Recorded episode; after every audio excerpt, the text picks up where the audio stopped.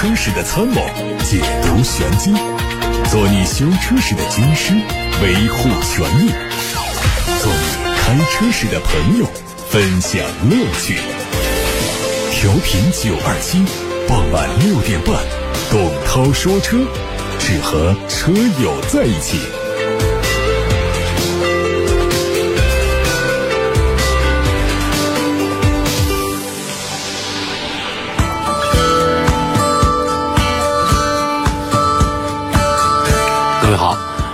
欢迎听董涛说车，我是董涛。今天节目依然直播，今天是休息日，但是节目正常进行。像大家的选车用车问题，依然是可以通过热线电话和微信公众号提出来。那么在节目当中呢，为大家准备了一些话题。最重要的一个话题啊，是昨天我收到的，昨天没有直播节目，所以今天呢，第一时间跟大家报告，比亚迪宣布停止燃油车的生产。各位听到这个消息，是不是比较震惊啊？比亚迪确实是既有燃油车也有新能源车，而且是国内比较早的生产燃油车的自主品牌企业，也是国内比较早的开发新能源车的企业。目前不管是自主品牌还是合资品牌，不管是咱们的普通品牌还是豪华品牌，还没有哪一家直接宣布说现在就停止燃油车的生产。大多数会说到。二零三零年、二零三五年等等等等，说近一点的会说到二零二五年会推出多少款，会逐步的怎样怎样。像这么在当下就宣布一刀切的停止燃油车生产的，恐怕还就是全球第一个比亚迪。所以在昨天，比亚迪汽车正式宣布，根据战略发展需要，自二零二二年三月起。停止燃油汽车的整车生产。未来，比亚迪在汽车板块将专注于纯电动和插电式混动汽车的业务。这样的一个公告就标志着比亚迪已经成为全球首个正式宣布停产燃油汽车的企业。在销量方面，三月份比亚迪的新能源汽车销量突破了十万辆的台阶，同比涨幅超过了百分之三百四十六。其中，EV 纯电动车型的销售数字是五万三千六百六十四辆，DM 插电混动。销售数是五万零六百七十四辆。另外呢，比亚迪在三月份新能源汽车动力电池和储能电池装机总量达到了五点三五三七瓦时，二零二二年的累计装机总量大约有十四点七三八七瓦时。产销公告显示，三月份比亚迪燃油汽车的产销均为零。比亚迪表示，公司将继续进行燃油汽车零部件的生产和供应，为现有燃油车客户持续提供完善的服务和售后保障。其实，比亚迪的这个决定啊，早就有迹象，就在二零二一年的十一月初，在英国。格拉斯哥举行的第二十六届联合国气候变化大会上，沃尔沃、福特、通用、戴姆勒旗下的梅赛德斯奔驰、比亚迪和印度塔塔汽车旗下的捷豹路虎六家主要汽车制造商签署承诺，到二零四零年，在全球范围内逐步停止燃油汽车的生产，由零碳。引发的产业转型在汽车行业表现得尤其突出。全球主要汽车制造商陆续为实现脱碳制定了长远规划。为打赢脱碳这场持久战，已经有二十一家主要车企和零部件供应商公布了脱碳时间表。但最终促使比亚迪提前兑现承诺。可能跟它近期的财务状况有关系。年报显示啊，比亚迪规模净利润下滑很严重。二零二一年，中国新能源汽车市场呈现出爆发式的增长，全年的销量达到了三百五十二万辆，同比增长了百分之十六。在行业里面，在产业的领域，百分之十几的增长幅度，那是非常惊人的。这其中呢，比亚迪是以五十六点二九万辆的销量位居榜首，市场占有率高达百分之十七点一。据比亚迪日前发布的2021年全年财报显示，2021年比亚迪营收2161.42亿元，同比增长38%，与全线业务营收增长的状况相反。在2021年财报当中，母公司应占利润30.45亿元，同比下滑28%。比亚迪的业务涵盖着汽车、手机。二次充电电池和光伏三大板块，其中2021年汽车业务的营收1124.89亿元，超过比亚迪总营收的一半。但是根据财报显示，2021年比亚迪汽车及相关产品的毛利率只有17.39%，同比下跌了7.8%，创下14年以来的最新低。相比之下，同样是自主企业三强的长城汽车，2021年的营收有1364亿元，净利润就超过了67亿元。吉利2021年的营收1016亿。亿元，净利润四十三点五亿元，盈利能力是远远超过了比亚迪。而比亚迪新能源汽车的补贴收入总共有五十八点六七亿元，进入当期损益的政府补助二十二点六三亿元。也就是说，扣除政府补贴之后，公司二零二一年的实际盈利只有七亿多元。但根据现行政策，二零二二年可能将是实施新能源汽车补贴政策的最后一年。一旦政府补贴结束，比亚迪来自政府补贴方面的收入将瞬间归零，它的盈利能力也将面临更加严峻的考验。所以，对于比亚迪来说呢，向智能电动化彻底转型所需要持续推动的技术研发投入，是比亚迪利润下滑的主要原因。财报数据显示，二零二一年比亚迪。研发投入有一百零六亿元，同比增长了百分之二十四。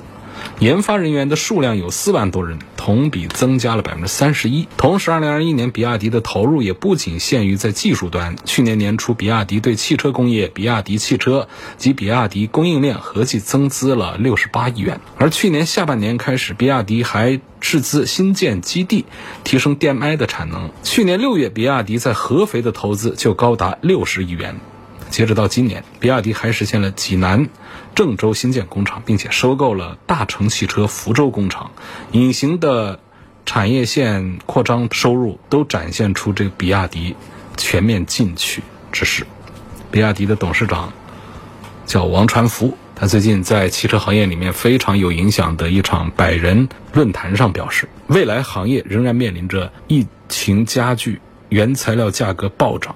供应链不稳定等严峻的挑战，而二零二一年比亚迪的燃油汽车的销量大概占比不到百分之五，也就是说呢，这个比亚迪的新能源汽车的销量超过了百分之九十五，这是一个很好的转型。受需求收缩、供给冲击和预期转弱的三重压力，地缘政治冲突等。不确定因素的影响，原材料及大宗商品价格疯涨，也成为影响比亚迪利润的重要的因素。二零二一年以来，动力电池关键金属资源都出现了大幅度的涨价。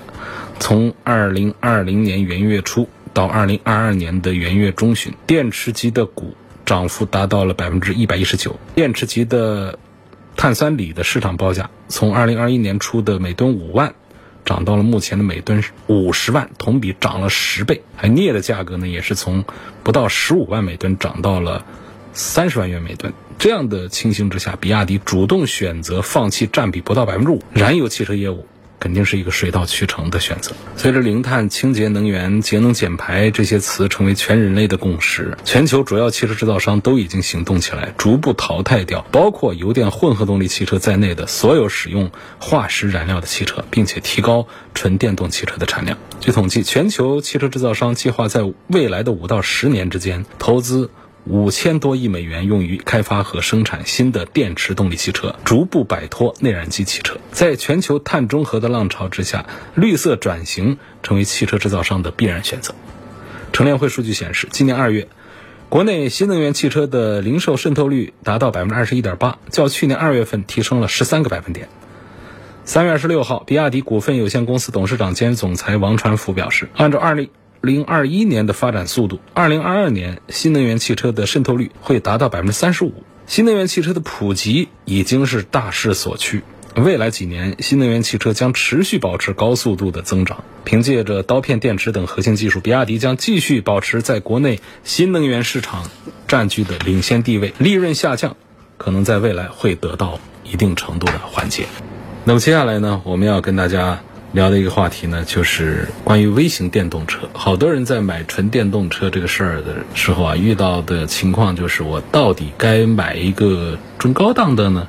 还是买一个入门级的，但是数字显示呢，我们的纯电动车里面的销量大头还是被那种小型的甚至是微型的电动车所占据。因为大家在电动车上的追求呢，没有在燃油车那个时代那么的强大，所以大家觉得代步就行，充个电能够跑，遮风挡雨就可以。那么厂家也这么想，甚至有的厂家早早的都已经生产出两万多块钱一台的汽车了，一个电机，一块电池。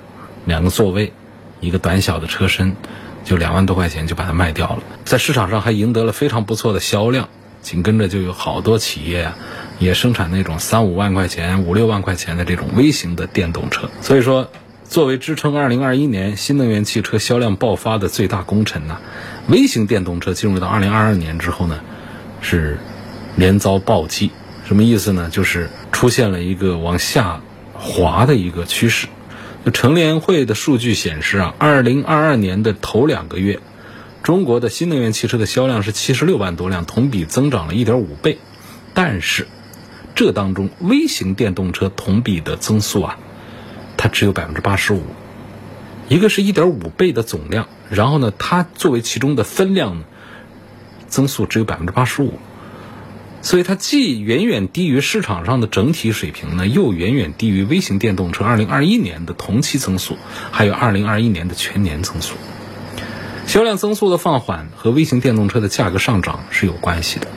今年的一到二月份，新能源汽车迎来一轮涨价潮，涉及到不少微型电动车，比如说。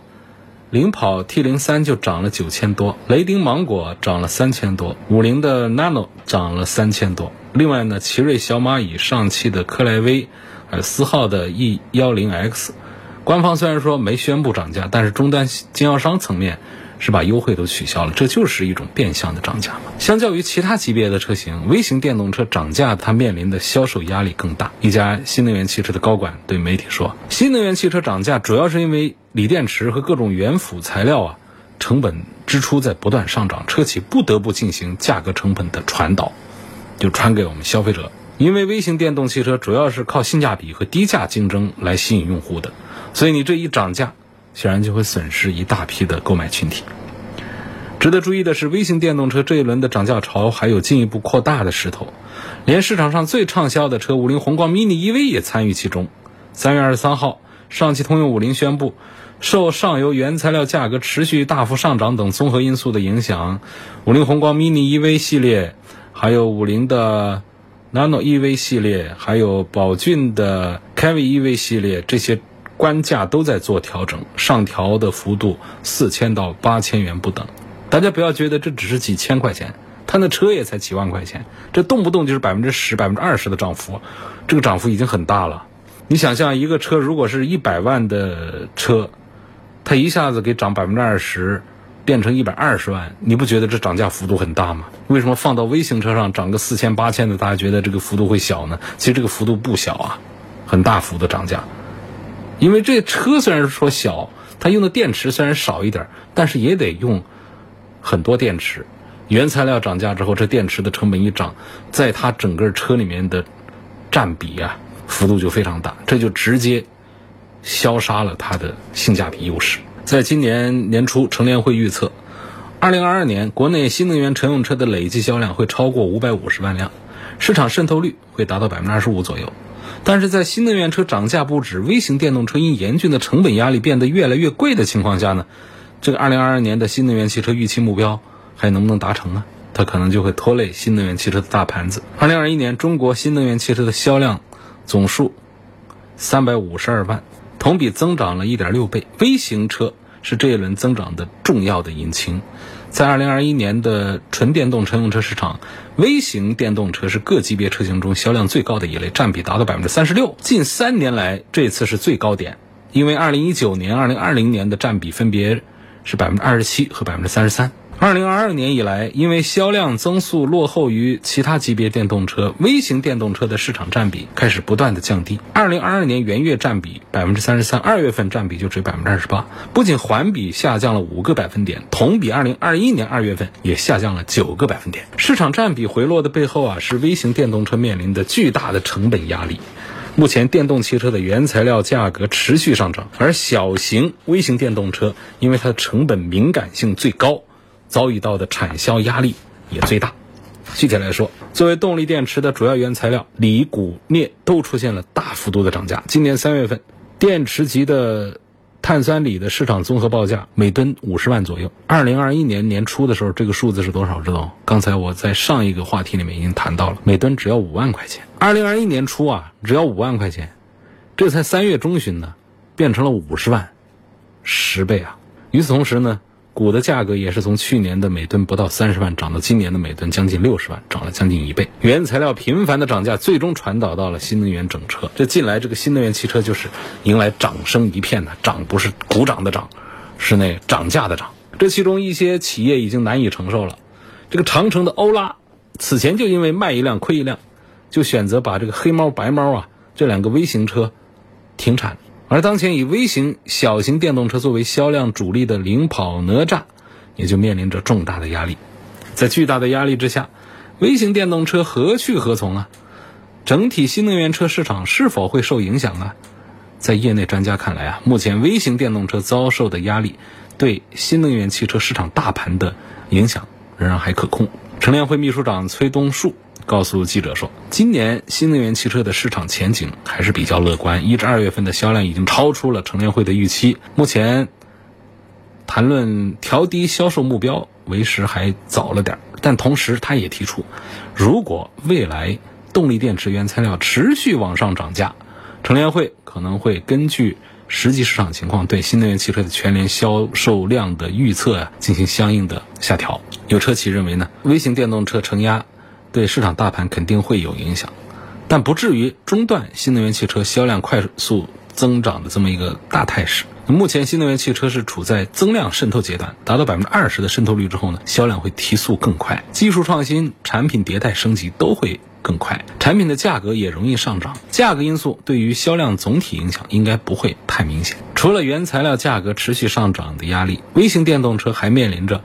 新能源汽车积分价格变化的挑战。今年三月初，中汽数据等单位共同发布了二零二一年新能源汽车积分价格预测联合研究成果。对于二零二一年一月至十二月交易期的预测是每分两千六到两千九百元；对于二零二二年一至九月的交易预测是每分一千到一千四百元。这意味着只过了半年。机构对新能源汽车积分价格的预测大幅度跳水。长城欧拉品牌的 CEO 近期接受媒体采访的时候透露说，去年的积分价值是大概在每分两千五百元以上，最低也有每分两千三百五。但因为新能源汽车销量去年一下子涨了百分之一百六，所以说积分越来越多，到今年积分价值就只有五百到八百块钱。一分。有行业分析认为，最近几年市场上的各种微型电动车，大多数都是微利甚至是无利的，部分呢甚至是赔本的。之所以车企还愿意推出这样的车，就是因为看中了新能源汽车积分的价值。可这积分的价值往下一跌，那这个新能源汽车对于车企来说就失去了价值。多家媒体都报道，根据市场各种零部件供应商公开的成本价格来预估，五菱宏光 mini EV 毛利率。可能只有百分之二、百分之三。那不过呢，五菱宏光 mini EV 在双积分层面给上汽的贡献是很大的收益，不仅抵消了上汽大众等企业的燃油负积分，还通过出售新能源汽车积分赚了三四亿元。现在随着积分价格降低，车企布局微型电动车市场的积极性遭受很大的打击。事实上，回顾微型电动车过去十年来的发展，可以发现，微型电动车这个细分市场。始终是受到政策因素影响最大，而受到市场因素的影响相对讲要小一点。微型电动车的蓬勃发展呢，可以追溯到二零一三年之后。二零一三年九月，国家四部委联合出台了关于继续开展新能源汽车推广应用工作的通知，新能源汽车补贴范围从试点走向全国，推广的范围由公共领域向私人领域。转变，由此就拉开了大规模补贴的开端。因为当时的补贴政策门槛很低，几乎所有纯电动车型都可以拿到很高的补贴，这就吸引了大量的业内外资，还有我们本地一些企业。来生产新能源汽车，这其中研发和制造成本比较低的微型电动车，更是各家企业眼中的宝贝。乘联会的数据显示，二零一七年纯电动乘用车的销量数字是将近四十五万辆，这其中微型电动车的销量就占了一半以上，达到了百分之六十二。在二零一七年纯电动车销量排行榜的前十当中，七个车型是微型电动车。但是，随着我国新能源汽车补贴政策调整，微型电动车的命运就出现转折。二零一八年，我国的新能源汽车补贴新政策是以续航里程作为基准的，续航里程越短的车型，补贴退坡的幅度越大。续航一百五十公里以下车型就直接取消了补贴，这对续航里程比较短的微型电动车是致命的打击。在补贴新政正式实施的二零一八年六月当月。微型电动车的销量是一点六七万辆，同比下滑百分之二十五。到二零一九年，微型电动车的市场占比已经下降到了百分之二十七的冰点。近年来，随着双积分政策启动强制考核以及交易，微型电动车又迎来复苏。乘联会数据说，微型电动车二零二零年市场占比是从二零一九年的百分之二十七提高到了百分之三十三，二零二一年又达到了百分之三十六，短短两年时间就增长了六个百分点。有观点认为啊。A 零零级微型电动车必须摆脱依靠政策因素获取收益的发展模式，尝试走精品化、个性化的产品路线，满足多元市场需求，可能是一种值得探索的方向。但无论如何，A 零零级电动车未来不大可能保持太高的市场占比，A 级以上才应该是市场的主流。从整体汽车市场的演变来看，随着消费不断升级，那些低价低质的车型总是最先被淘汰的对象。在燃油车时代，曾经奇瑞 QQ、比亚迪 F 零等小型车都是红极一时，实际上呢，很快又消失在历史的长河中。但是随着新能源汽车推广，这样的车型又死灰复燃。受政策因素大起大落，使得微型电动车一直受到不符合市场真实需求的质疑。实际上，有一类微型电动车一直以来都依靠市场需求的推动而发展壮大，那就是被称作“老头乐”的低速电动车。因为还没有获得正规的身份呢，这低速电动车厂家没有办法获得新能源积分，或者说补贴，这样的产品就长期处在野蛮生长的状态。统计数据显示，低速电动车的年产量大概在百万辆左右，它的销售面向的是全国广大的四五线城市的下沉市场。不过呢，因为低速电动车自身的安全性比较差。频繁引发一些交通事故，它在过去很多年受到政策的严厉监管。二零一四年前后，正规汽车厂家大量推出微型电动车时，除了受到补贴政策和积分政策的鼓励之外，另外一大理由正是看到了它可以取代低速老头乐电动车的这么一个机会。低速电动车被打击，正规厂家呢可以去补贴百万辆市场空白，这是微型电动车发展的一个重要的市场逻辑。这几年呢。